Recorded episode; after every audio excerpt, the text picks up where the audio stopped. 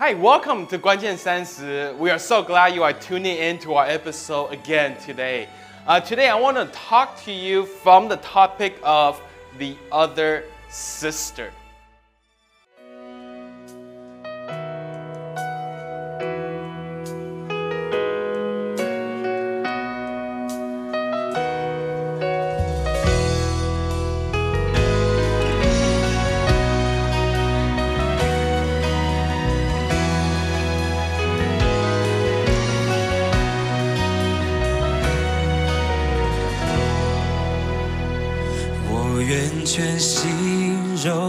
耶稣，放弃依靠我自己的骄傲。你的祝福无法测度，靠你能力，我能胜过世界。而我不再看我所有成就，如同手中珍宝，一切奖赏都不能够与你的恩典相比。耶稣基督，我的依靠。你的十字架是我永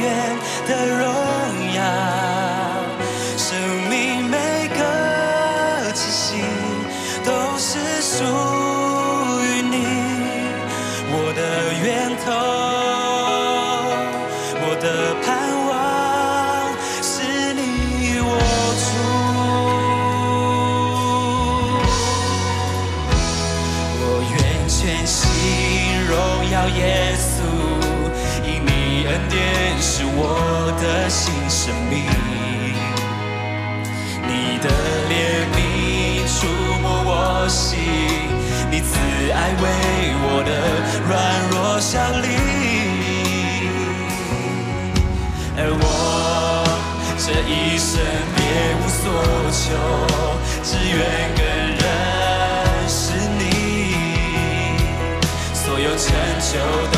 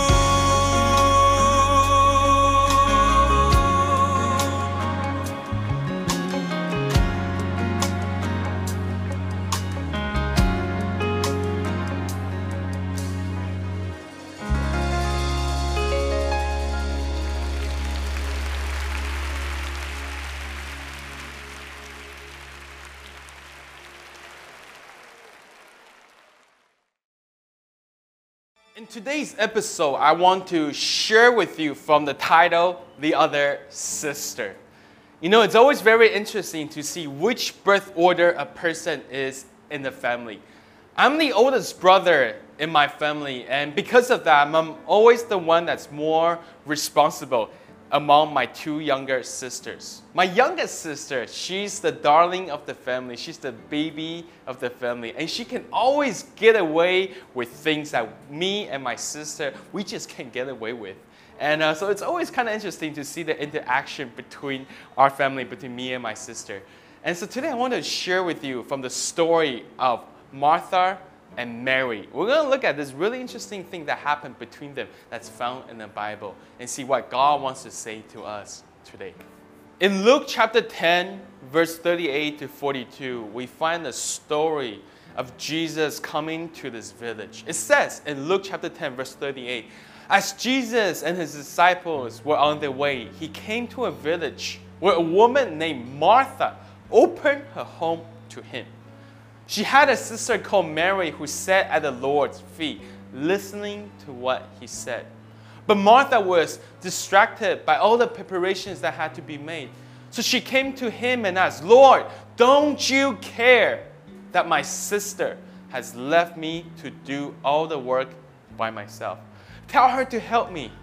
Martha, Martha, the Lord answered, You are worrying and upset about many things, but few things are needed well, indeed, only one.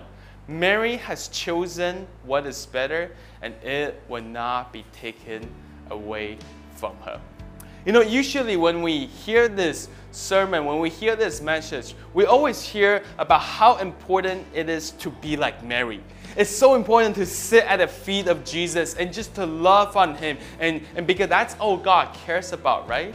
And we feel like Martha, she completely missed the whole point. We feel like she did all that preparation for nothing. If you've been in church long enough, you know this. To be called a Mary, that's a compliment. You want people to call you Mary. When people call you Mary, it is like people are saying you are close to God. It sounds graceful, it sounds spiritual, it sounds beautiful. It means you get it. You are close to the heart of Jesus. You feel his heartbeat. But no one wants to be called Martha. It's like an insult to be called Martha. When people call you Martha, it's almost as if people are calling you a Judas. You, what do you mean when you call me a Martha? Are you saying that I just do all this work, that I just care about working, I don't care about God? See, I want to share something with you. It's very easy to be Mary when you're not the oldest sister like Martha. In this story, we read that it was Martha who actually opened up the house first. It was Martha who invited Jesus to come to her house.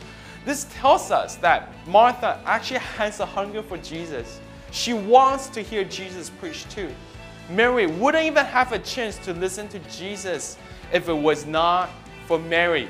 And Martha did not open up the house and invited Jesus to come. Mary wouldn't even get this chance to sit at the feet of Jesus.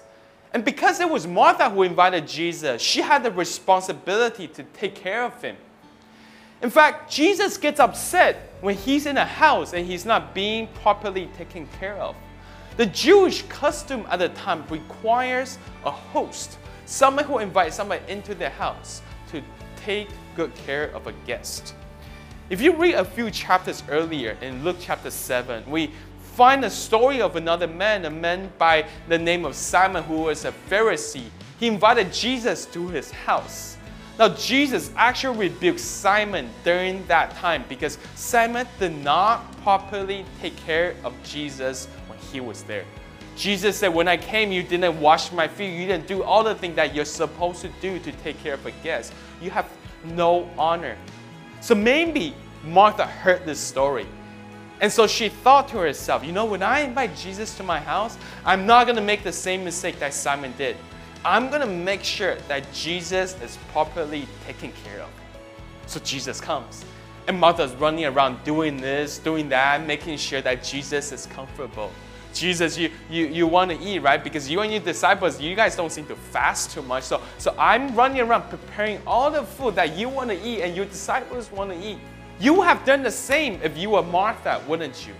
If Jesus comes to your house, you would make sure you clean the house. You will wipe the table clean. You will tidy up the place. You will sort out all the different things in your home. You will make sure that Jesus is taken care of when he is in your house. And that's what Martha did. But when Martha was doing all of this, she saw Mary sitting there, simply listening to Jesus, and she got upset.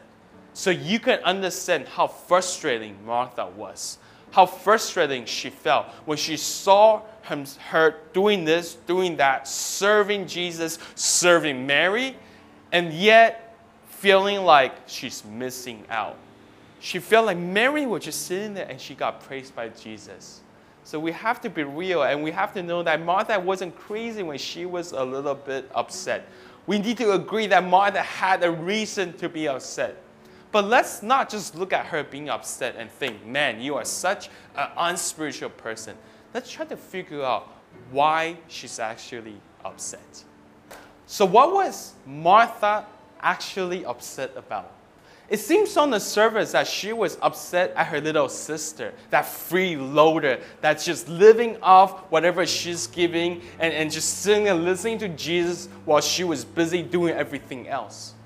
But in almost every situation in life, when we get upset with someone, there's always an underlying unresolved issue. When we get mad at somebody, it's usually because of another reason that has been brewing on the inside. So, what did she ask Jesus in verse 40? It says, She said to Jesus, Don't you care? It's not just don't you care that my sister isn't doing anything, but don't you care about me? Don't you care about me and all of my busyness? She's wanting to she's wondering if Jesus really cared. I served so hard, not because it's easy. I served all this. I've been faithful, serving and loving you and, and bring all these food to you. Not because it's easy, but because I love you, I want to serve you. Don't you care? Friends, our life is made out of a lot of Martha moments. Most of the time, we are like Martha, busy trying to juggle a bunch of different responsibilities, doing this and doing that, and loving God at the same time.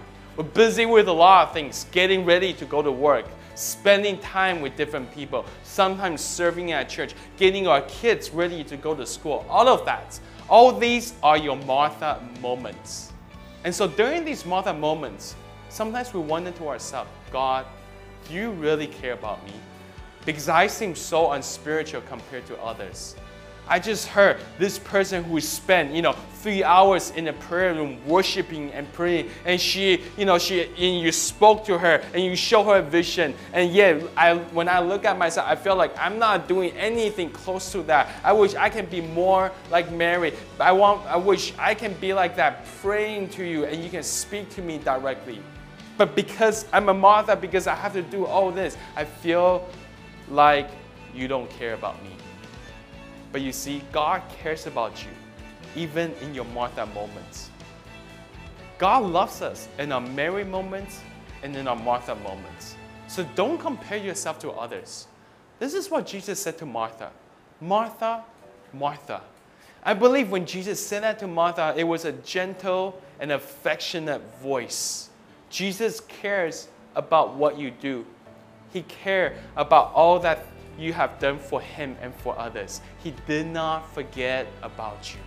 To those who feel burdened and tired because of serving, because of doing this, doing that, being busy with life, I want you to know God cares about you and He did not forget about you. You are close to His heart as well. Even though sometimes people are saying, be more like Mary, I want you to know that Jesus appreciates and loves Martha too. In Matthew chapter 10, verse 42, it says, If anyone gives a little cup of cold water to one of these little ones who is my disciple, truly I tell you, that person will certainly not lose their reward. See, Jesus remembers all the time that you have served him and others. You know, Jesus cared about what Martha did. In fact, what she did left such a mark in his heart that a few months later, when Martha and Mary's brother Lazarus was sick, Martha actually sent word to Jesus to get him to come down and pray for the brother. And when Jesus got the note, when Jesus got the message to come down, this is what the Bible actually says. In John 11, verse 5, it says, Jesus loved Martha and her sister and Lazarus. Isn't it interesting that the Bible chose to name Martha and Lazarus, but not Mary in this passage? God actually says He loves Martha. Jesus loved Martha. Now, this is unbelievable and it's quick, it's right there. And sometimes, if you're not careful, when you read it, you might just miss it. Martha's name was mentioned, but not Mary's. It was as if Jesus was trying to say, those Martha moments, the times that you spent serving me and serving others, the time you spent in the busyness of life, you need to know I did not forget about you. I see them and I care for them. I care about you. They have not been forgotten. See, God cares about you. Your Mary moments and your Martha moments, none of them are lost to Him. If right now in your life you feel like you are in your Mary moment, then praise the Lord. Keep going at it. Keep on loving God and, and, and just spending time with Him. But I, I believe maybe some of you are in your Martha moments right now. If that is you, I want you to know God cares about you and loves you too. Even when you are busy with many things, take a moment and understand that God cares about you. He loves you.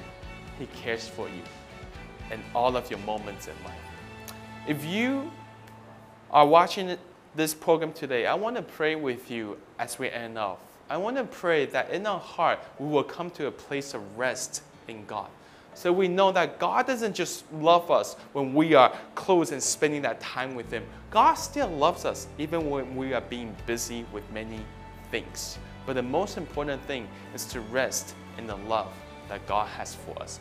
Because when we do that, we will take both what is good of Mary and take what is good of Martha, and we will serve the Lord with a heart that is not bitter.